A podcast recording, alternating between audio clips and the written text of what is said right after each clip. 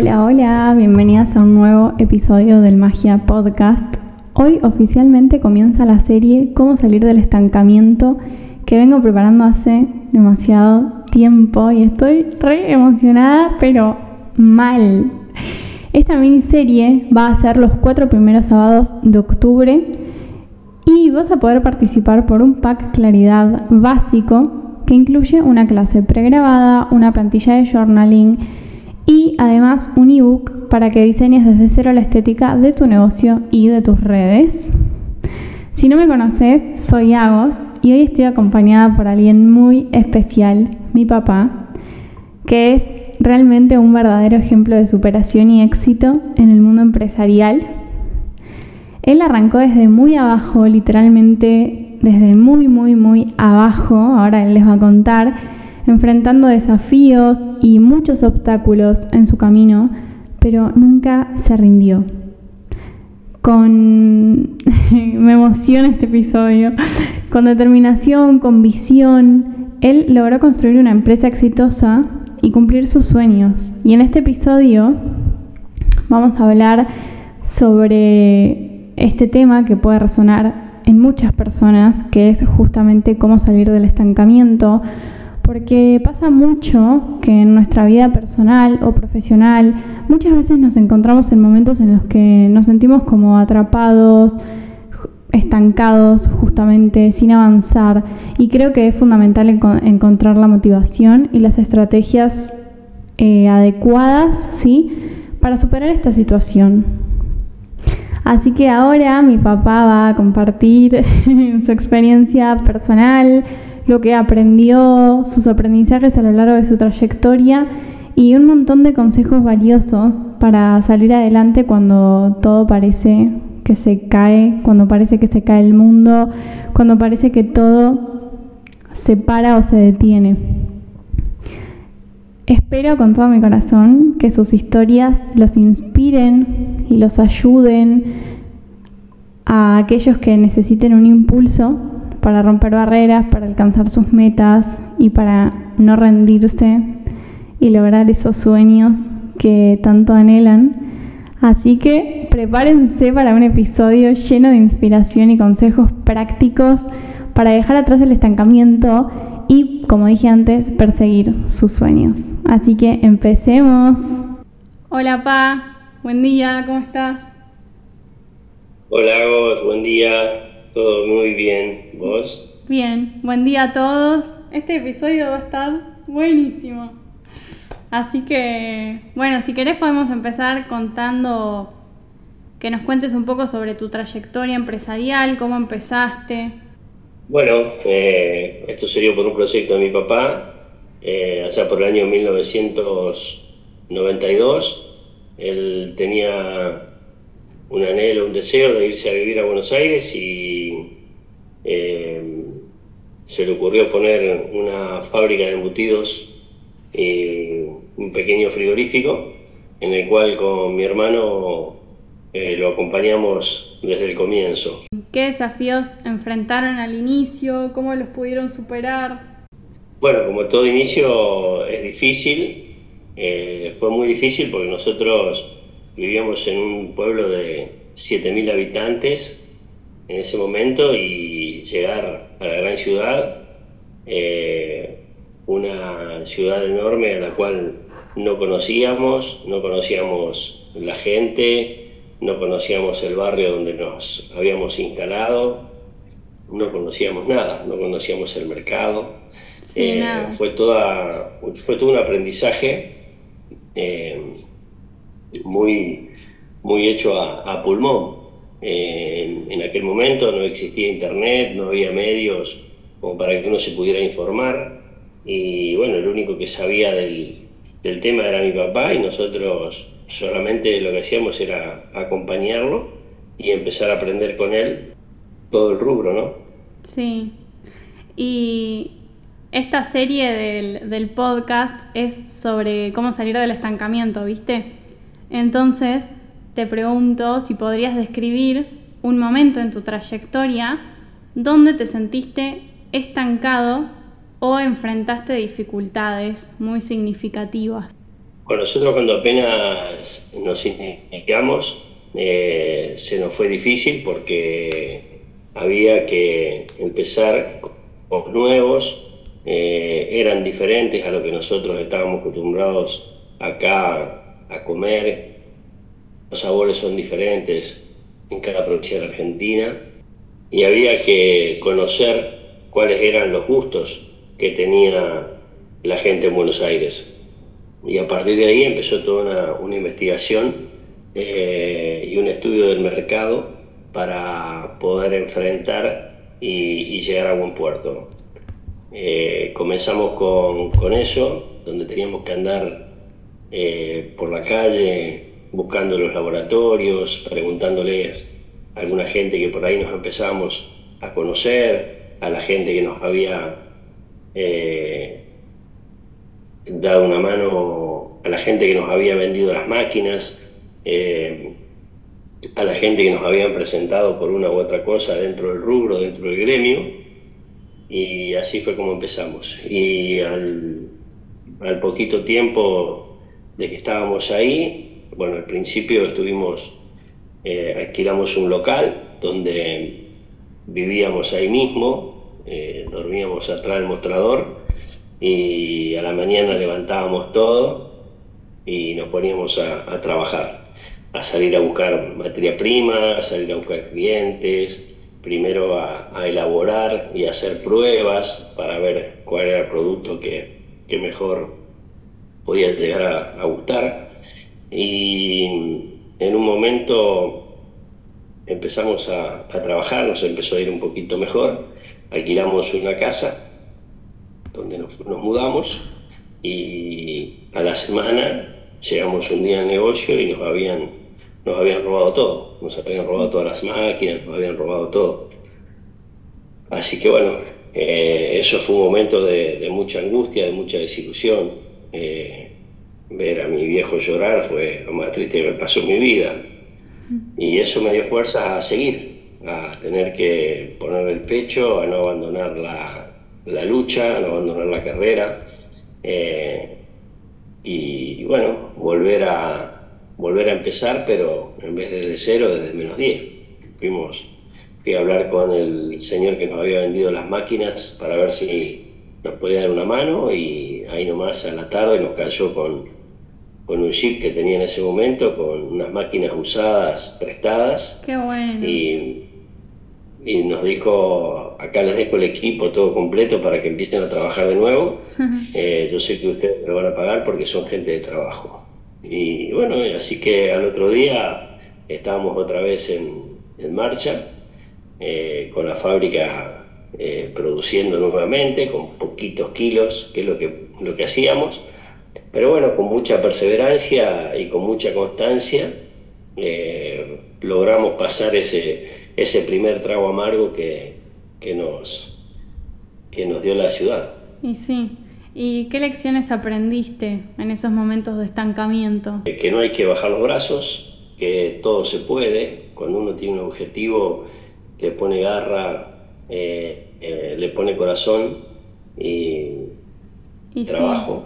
Eh, todo se puede lograr. No es solo suerte en la vida, sino que también a la vida, a la suerte hay que, hay que acompañarla. Y, eso nosotros lo acompañamos con trabajo, lo acompañamos con coraje, lo acompañamos con, con perseverancia, con constancia. Sí, y bueno, un poco esto, ¿no? Como que ya lo dijiste un poco recién, pero para entrar un poco más en eso, como ¿cómo fue que me pudiste mantener una mentalidad positiva y motivación durante todos estos momentos? Que contabas que dormían en el atrás del mostrador, eh, después que les robaron. ¿Cómo, ¿Cómo fue que mantuviste una mentalidad positiva y te mantuviste motivado? siempre fui de tener una mentalidad fuerte, positiva, de no rendirme, de no bajar los brazos. Eh, lo veía a mi papá que según en ese momento lo veía grande y sabía que él no podía fracasar. Nosotros podíamos seguir fracasando porque éramos jóvenes. Yo tenía 21 años en ese momento, 22.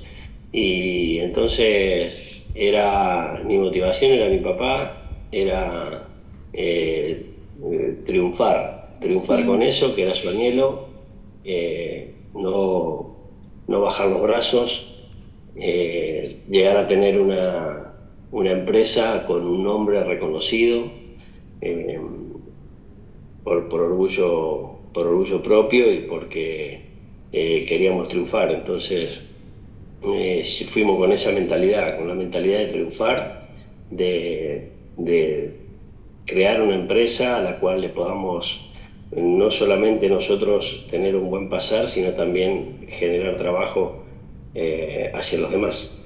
Sí, y además eso del fracaso, también no crees como que el fracaso es un trampolín, como que cada vez que, que tal vez fracasás, entre comillas, te lleva a un nivel más alto con más conocimientos, ¿no? Y cuando a uno le pasa algo, a mí me da más fuerzas, más fuerza de seguir eh, porque bueno, soy terco, soy escorpiano y, no me rindo. Entonces, eh, lo que tenés que hacer en ese momento es pensar que bueno, las cosas por algo suceden, pero que no todo en la vida va a ser malo y que siempre el tren pasa, siempre pasa el tren y hay que saber este, subirse a tiempo. Y para eso hay que estar preparado y hay que estar en, en, el momento justo y en el momento preciso, pero para eso lo tenés que buscar.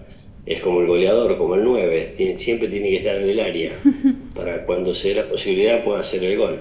Y esto es lo mismo, en la vida, en las empresas, uno tiene que estar preparado para triunfar, tiene que estar preparado para, para cuando a veces las cosas no te van tan bien, pero siempre con la mentalidad positiva de que todo se puede lograr.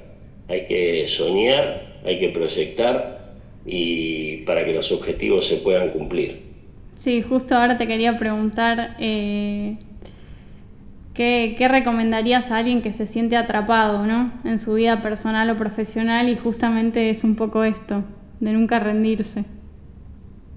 Que se suelte, que se largue, que piense. Que se lance. Eh, de qué manera puede mejorar su vida, de qué manera puede mejorar su o llevar a cabo sus proyectos, eh, consultando, pidiendo ayuda. Eh, a nosotros nos ayudó gente como este señor que nos vendió las máquinas, que después nos, dio las máquinas eh, para que empecemos a trabajar de nuevo. y bueno, siempre hay gente dispuesta a ayudar. lo que sí uno en la vida tiene que ser buena gente, buen comerciante, tener ética profesional, ética comercial eh, y saber que en algún momento te va a tocar ayudar a vos. Y, saber también eh, devolver esos, esos favores o por lo menos agradecer a toda esa gente que, que, te ayudó en algún momento donde estuviste mal o ya sea de cualquier manera, dándote un aliento, dándote un abrazo, dándote eh, un consejo. Y bueno, tuvimos un tío que nos daba una mano, un amigo que nos, nos tiraba ideas, eh, y bueno, y así es como uno va, va pidiendo ayuda y va pidiendo opiniones para después vos sacar tus propias conclusiones y seguir adelante. Sí, además, eh, todo ese esfuerzo y dificultades que pasaste y pasaron con el nono y con el tío, eh, dio sus frutos también, porque hoy en día es una empresa bastante grande, o sea, tienen bastantes empleados y llegó un momento en el que, tuvieron que, contratar a más personas, ¿o no? ¿Y cómo fue ese momento que dijeron, voy a contratar al primer empleado? Y sí, eh, esa es la satisfacción más linda, cuando vos tenés que decirle a un empleado que mañana empieza a trabajar, es lo más lindo que te puede pasar eh, eso después se fue convirtiendo desde una empresa familiar, se fue convirtiendo eh, cada vez más grande, hasta bueno, hasta llegar a una, a una pymes. Nos tuvimos que mudar dos veces porque nos fue quedando chicos los espacios hasta que pudimos comprar nuestro propio edificio, donde ahí empezamos hoy en día. Eh, a, trabajar ya con, con una marca nueva. Nosotros empezamos con el cordobés que era mi viejo, después los cordobeses y cuando compramos nuestra propia eh, propiedad empezamos con una sociedad que eran los posenses, porque somos justamente de Justiniano Pose. Un pueblo en Córdoba. natal. Mm, y le dimos trabajo a, mucha gente, hoy directa e indirectamente hay más de 100 personas que trabajan en el frigorífico. Yo ya me retiré hace dos años. Em, creo haber cumplido las metas para esa etapa. Ya te estás adelantando, papá, te estás adelantando, ¿eh? bueno. Pero bueno, el frigorífico sigue funcionando mejor que, siempre. Y sí. Em, Ah, en estos 30 años pasamos por etapas muy difíciles, por diferentes gobiernos, por diferentes economías. Argentina es un país económicamente ciclotímico, eh, tiene muchos altibajos. Nosotros agarramos una época donde gracias a Dios había estabilidad económica y, eso nos, nos, facilitó porque en ese momento había eh, muy poca inflación, casi nada, eh, y eso nos ayudó a que podamos eh, crecer, a poder comprar maquinarias, a poder comprar el edificio, a, poder instalar el frigorífico eh, y llevarlo a, un nivel que nosotros queríamos. Hay una etapa de, las empresas donde vos tenés que decidir si te quedás con un negocio chico, familiar, donde lo puedes trabajar eh, entre la familia y un par de empleados o, te largas, te largas a, algo más grande. A que sí, más grande y bueno, y ahí ya tenés que empezar a contratar mucho más gente. Me acuerdo que eh, mi papá me enseñaba cómo se hacía eh, la pasta, cómo se hacía para embutir, cómo se hacía para atar, y todo era muy lento. Y me acuerdo que un día pasó un chico que vivía ahí cerca del en el barrio y dice, me dijeron que había una fábrica de embutidos. Eh, sí, es una fábrica de chorizos, salchichas. Eh, entonces dice, ah, dice, porque yo soy atador. Y nosotros nos miramos como diciendo, ¿qué será el atador? y yo ato chorizos, dice, me dedico a atar chorizos. Entonces ahí empezamos a descubrir que había uno que ataba chorizos, que había otro que cocinaba, que había otro que cada que cada cosa tenía su especialidad. Entonces le digo, sí, le digo, bueno, nosotros no hacemos mucho, le digo, pero bueno, eh, en ese momento hacíamos, no sé, ponerle 100 kilos, una cosa así. Y a mí me llevaba tres horas. Y entonces dice el chico, bueno, dice, yo vengo, te lo hago, vos me pagás por, por el trabajo. Bueno, dale. Bueno, mañana te espero. Bueno, listo, yo estaba esperando ahí, todo con la masa preparada, todo para que el flaco venga, así que bueno, yo le empezaba a embutir y claro, iba más rápido él atando que yo embutiendo. Era una máquina. Una, tenía una práctica y una cancha que eh, lo que yo hacía en tres horas, el flaco lo terminó en media hora. Y sí, como... Fue la alegría más grande que me dio. Y sí, como, ah, de hecho me, me, hace salir a un tema que, que cuesta mucho a los emprendedores hoy en día y es delegar, ¿no? Como que a mí me cuesta mucho delegar y sé que a mucha gente le cuesta un montón delegar y justamente a vos te pasó eso y, te diste cuenta que era lo mejor que te podría haber pasado, digamos. Obviamente, lo que pasa es que eh, uno tiene un límite, una, una, una capacidad y y no puede hacer más de lo que el cuerpo o lo que te, puede llegar a lo que uno puede llegar a hacer. Entonces, siempre cuando se hacen entre más gente y en equipo, siempre se hacen más cosas. Eh, obvio que la persona que va a estar al lado tuyo trabajando, tal vez tenga su forma de hacerlo y no va a ser la misma que vos.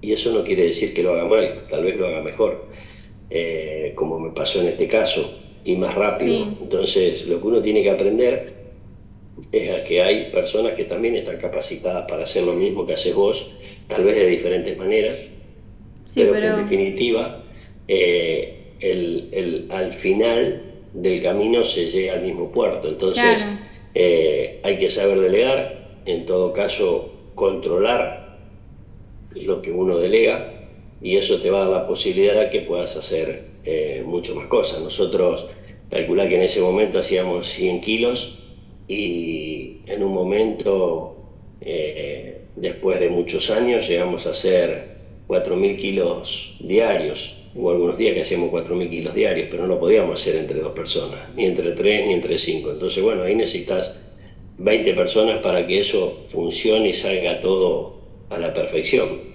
Eh, para que siempre se haga de la misma manera, para que siempre tenga la misma calidad del producto, eh, para que todo eh, sea como salga como tiene que salir. Entonces, bueno, tenés que delegar. Y al final... Si querés crecer, tenés que delegar.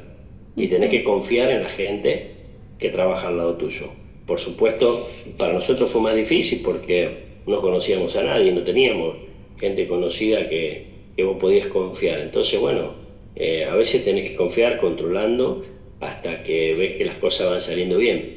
y a veces, bueno, personas que te fallan, personas que no, y vas armando tu equipo. Sí, y, así vas creciendo. Y sí. Eh, y bueno, y lo lograron al final. De tanto esfuerzo y sacrificio siempre se logra. Porque es como siempre digo, que si lo, si lo podés soñar es porque está disponible para vos. Así que eso por un lado. Y por otro lado, como mencionabas antes, eh, ya te retiraste de la empresa familiar. Eh, creo que supiste cuál era tu etapa final. Y eso te llevó a ir a otro sueño que tal vez era aún más grande o tal vez era propio, porque tal vez el sueño de la empresa era más de, del nono, que después, o sea, fue tuyo en un momento ya, pero, pero bueno, supiste cuál era tu etapa final y te fuiste a un sueño aún más grande, como dije antes, que, como siempre hablamos, eh, tal vez para muchos bajaste la categoría, pero para vos no tiene nada que ver con eso, te fuiste fiel a vos mismo, eh, te fuiste por tu sueño y que fue volver al pueblo donde naciste, ahora vivís ahí y, no solo eso, sino que estás creando un hotel ahí en Pose, en Justiniano Pose. Así que te quiero preguntar como, eh, ¿qué sentiste en ese momento que tomaste la decisión? Y cómo, cómo es que, o sea, cómo fue empezar de nuevo, de cero, en otro lugar. Bueno, eh, una decisión que costó, pero que fue pensada por muchos meses. Eh, fue pensada, fue estudiada, fue consultada por, la familia, eh, bueno, vos lo sabés, y creo que mi, etapa en, la gran ciudad había terminado, eh, creo haber cumplido con todo lo que podía dar en el frigorífico, y bueno, ya estaba un poco agobiado de la situación, de la gran ciudad, de las cosas que pasan en la gran ciudad, y en ese momento eh, yo necesitaba eh, parar, necesitaba tranquilizarme, necesitaba volver a estar eh, tranquilo para pensar y para poder proyectar nuevas cosas que tenía, que tenía en mente. Siempre quise volver a, vivir al pueblo natal, siempre me tiró, nunca me fui de, de ahí, de acá, porque estoy acá. y era justo, era justo el momento, creo que fue el momento, la pandemia nos hizo cambiar a muchos eh, de pensamientos, que teníamos que empezar a vivir una vida eh, con una mejor calidad y creo que lo, que yo cambié fue eso, fue salir del confort, porque a veces no es fácil, eh, cuando uno está cómodo y, está tranquilo, le cuesta. Y bueno, yo decidí salir del confort, dejar de vivir la vida que, que llevaba para venir a vivir una vida más tranquila, con menos lujos, pero también rodeada de, amigos y contenido por, la gente del pueblo. Volver a la infancia, volver a encontrarme con los amigos de la escuela, eh, volver a compartir cosas en los lugares donde uno iba cuando era chico, eh, los clubes, eh, salir por la calle y que todo el mundo te salude porque la mayoría te conoce. Bueno, y había varios proyectos para hacer y, empecé con uno de los tantos que tengo pensado, que es justamente crear un, hotel acá en el pueblo, un hotel con, con un restaurante, con una cafetería, algo que a Pose le hace falta, que no va a ser solo eh, para el bienestar de los, de los inversores, es un grupo de inversor que he creado, sino que también eh, le va a venir muy bien a la, a la sociedad, al pueblo Justiano Pose y por supuesto que le vamos a dar de, le vamos a dar trabajo a un centenar de personas. Y, y bueno, eh, la situación por, por, supuesto cambió porque uno ya después de, de 30 años tuve la suerte de, de haber, eh, me consolidé económicamente con la empresa, entonces es más fácil ahora eh, poder iniciar algo nuevo y más con la experiencia de 30 años de haber eh, estado en Buenos Aires. Y bueno, esa fue la empresa principal, después tuvimos otros, otras empresas también que por ahí duraron menos porque por una cosa o por otra. Sí, y qué importante eso de no quedarse en la zona de confort, ¿no? Muchos muchos se quedan en la zona de confort por miedo y al final tal vez eh, no van a por sus sueños y bueno, después capaz se arrepienten, ¿no? Entonces es muy importante salir de tu zona de confort, lanzarse y, y conocer cosas nuevas también. Entonces... Sí, creo que no hay que quedarse dentro de, lo, de la medida, dentro de lo posible, eh, no hay que quedarse con, con las ganas, con las ganas de nada. Eh, no hay que quedarse eh, con esa sensación de decir, uy, si lo hubiera... Sí, si lo hubiera hecho, si lo hubiera... Si hubiera probado, capaz estaría mejor, capaz que tal cosa. Entonces, bueno, dentro de la medida de lo posible hay que tratar de, de, de largarse. Sí y tratar de cumplir todos los proyectos y los sueños que, que uno tiene. Eh, también dentro de, de mi vida eh, en Buenos Aires eh, también hice cosas sociales, estuve en un club aportando todo nuestro trabajo, nuestro esfuerzo, clubes de barrio para que funcionen. así que bueno. Sí, muchos proyectos. somos, somos, una familia, somos una familia emprendedora. satisfacción personal. Somos una familia emprendedora. Eh, y me siento muy afortunada porque escucho muchas personas que quieren emprender y como que tal vez no tienen el apoyo, ¿no? De su familia o... Y yo digo como que vos fuiste emprendedor desde que naciste, eh, bueno, los nonos igual, porque el nono con 50 años creo, dejar el pueblo y irse a una ciudad a hacer esto es como que mucha gente podía pensar que de hecho me has contado que mucha gente no estaba de acuerdo que le decía como que estás loco. Entonces es como que hay un alma emprendedora en la familia. De hecho, los abuelos de mi mamá también, emprendedores.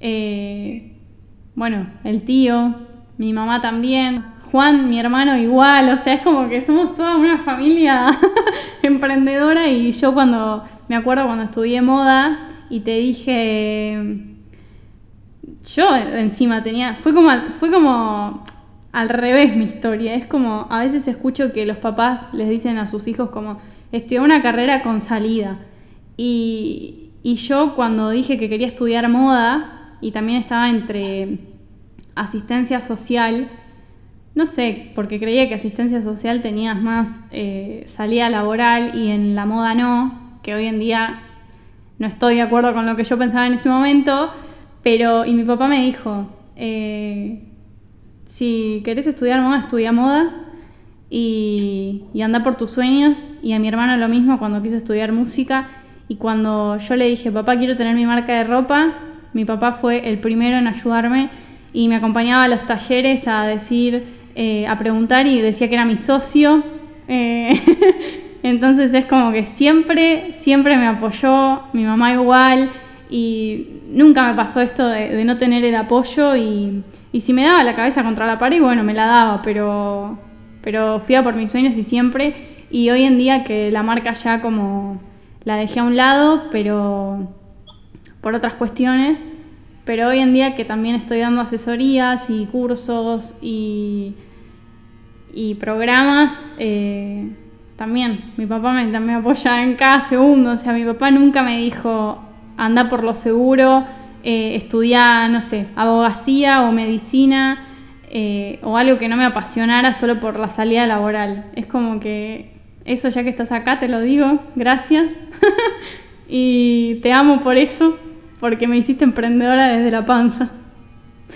Así que eso. Bueno, el nono cuando Cuando fuimos a Buenos tenía 57 años, así que imagínate, casi 60 años. Casi 60. Tenía toda la fuerza y todas las garras para, para emprender algo nuevo.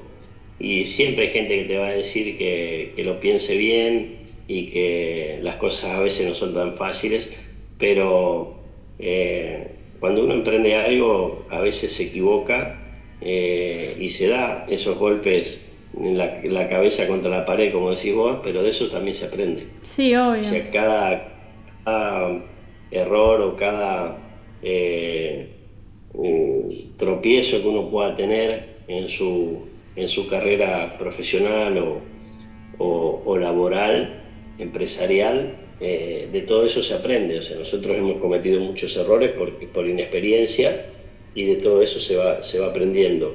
Lo importante es eh, que éramos tres y los tres nos escuchábamos porque yo era muy de ir al frente eh, y mi hermano era más, más reservado. Eh, entonces, bueno, mi viejo era el que por ahí moderaba y entre las discusiones de los tres y, y las tomas de decisiones eran, o sea, para tomar una decisión era importante escucharnos para tratar de equivocarnos menos pero de todo se aprende, se aprende de, lo malo y se aprende de lo bueno. lo importante es rodearse de buena gente, lo importante es eh, tener ética eh, comercial, laboral, eh, respetar a la gente que tenés al lado, ya sean tus empleados, cuidar a, a la gente, cuidar a los proveedores, cuidar a los clientes, siempre con el respeto eh, se, llega, se llega lejos. Sí, así que, y bueno, una última pregunta que tengo que, eh, volviendo a esto del hotel y que empezás de nuevo en otro lugar, si bien te conocen todos, pero, pero bueno, o sea, volviste luego de 30 años y, es también empezar de nuevo, ¿no? Eh, ¿Qué te inspira a seguir adelante y a, y a tener cada vez eh, nuevos, eh, más y nuevos proyectos, digamos, como a alcanzar nuevos logros en tu trayectoria. Eh, eso, ¿no? Como qué te inspira hoy en día a seguir. primero porque, bueno, vamos al pueblo donde, donde vivo. es como que, bueno, me fui de chico y quería hacer algo en el pueblo eh, emprender algo, hacer algo para el pueblo y bueno, una de las, primeras cosas que, que hice y que, que, armamos fue una fundación, una fundación para el desarrollo del pueblo, eh, para acompañar y, ayudar a nuevos emprendedores, eh, desde haciéndole capacitaciones, ayudándolos, a, que puedan emprender, tratando de dar una mano a la gente que, más lo necesita, a la gente que, a los posenses que por ahí están atrapados, estancados, tratar de darles una mano para que, para que puedan salir adelante. Eh, no hay que quedarse, como dije antes, en el confort, eh, no hay que quedarse en la cómoda, decir, bueno, trabajo con un sueldo, llego a fin de mes y, vivo, sino que todo es posible, es posible tener eh, tu auto, tu moto, tu casa, poder viajar, todo es posible. Eh, hay que animarse, hay que animarse, hay que buscar los medios. Hoy hay muchas herramientas en las cuales te facilitan lo que nosotros hace treinta y pico de años no lo teníamos y sí nos fue más difícil. Pero a todos esos emprendedores eh, quiero decir que se animen, que le, den, que le den para adelante, que todo es posible. Y me motiva, me motiva el pueblo, me motiva la gente, me motiva a hacer algo por Justiano Pose, eh, para que Pose crezca, para que la gente de Pose esté bien, eh, que no solamente eh, pueda vivir de, de algunas empresas que hay en el pueblo, que son grandes, importantes, es un pueblo cooperativista, que cada uno también se pueda desarrollar eh, por sus propios medios, tratando de emprender sus propios proyectos y crecer, no solo económicamente, sino también crecer como, como persona. Eh, es muy importante estudiar, estudiar una carrera. La universidad te abre, te abre puertas, la universidad te abre la cabeza eh, y después está en uno eh, utilizar todas esas herramientas que te da la universidad, que te da la calle. Sí, estudios, donde sea. Tus propios objetivos. Sí. Bueno, pa, gracias.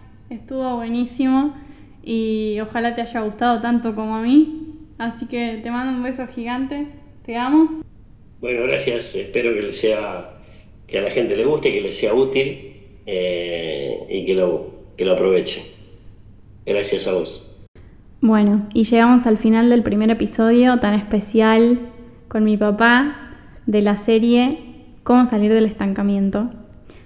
Eh, quiero agradecerle profundamente a mi papá por compartir su experiencia, su sabiduría, sus consejos tan valiosos con todas nosotras, que creo que muchas lo, necesitamos o nos puede servir o nos puede inspirar a, de verdad ir a por nuestros sueños, que parece una frase muy usada, ir a por tus sueños, pero realmente todos tenemos sueños y como dijo mi papá, sí es posible. Así que también yo les quiero decir como que en la vida siempre va a haber momentos de desafío y de estancamiento, eh, pero bueno, como nos demuestra un poco mi papá, con determinación, perseverancia, actitud, eh, obvio que podemos superar cualquier obstáculo que se interponga en nuestro camino. Por otro lado, no te olvides que puedes participar por un, por un pack Claridad básico y es súper fácil, solamente tenés que subir cada uno de los episodios a tu historia, etiquetarme y seguir a Magia Podcast en Spotify que cuando lo hagas me tenés que mandar una captura, ¿sí? Por mensaje directo de Instagram. Y por último, seguirme en Instagram. También quiero aclarar esto que no, no es un sorteo que va a ganar una sola persona, sino que a cada personita que comparta todos los episodios a medida que los vayan escuchando en sus historias y me sigan en Instagram y en Spotify, les voy a regalar un pack claridad. No a uno solo, sino a cada uno o a cada una que siga estos pasos.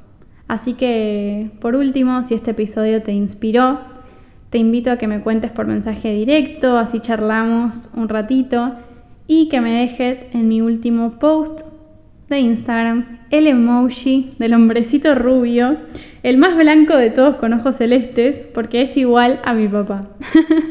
así que te abrazo, gracias por escucharme, te mando un abrazo bien apretadito de oso y nos vemos el próximo sábado. Adiós.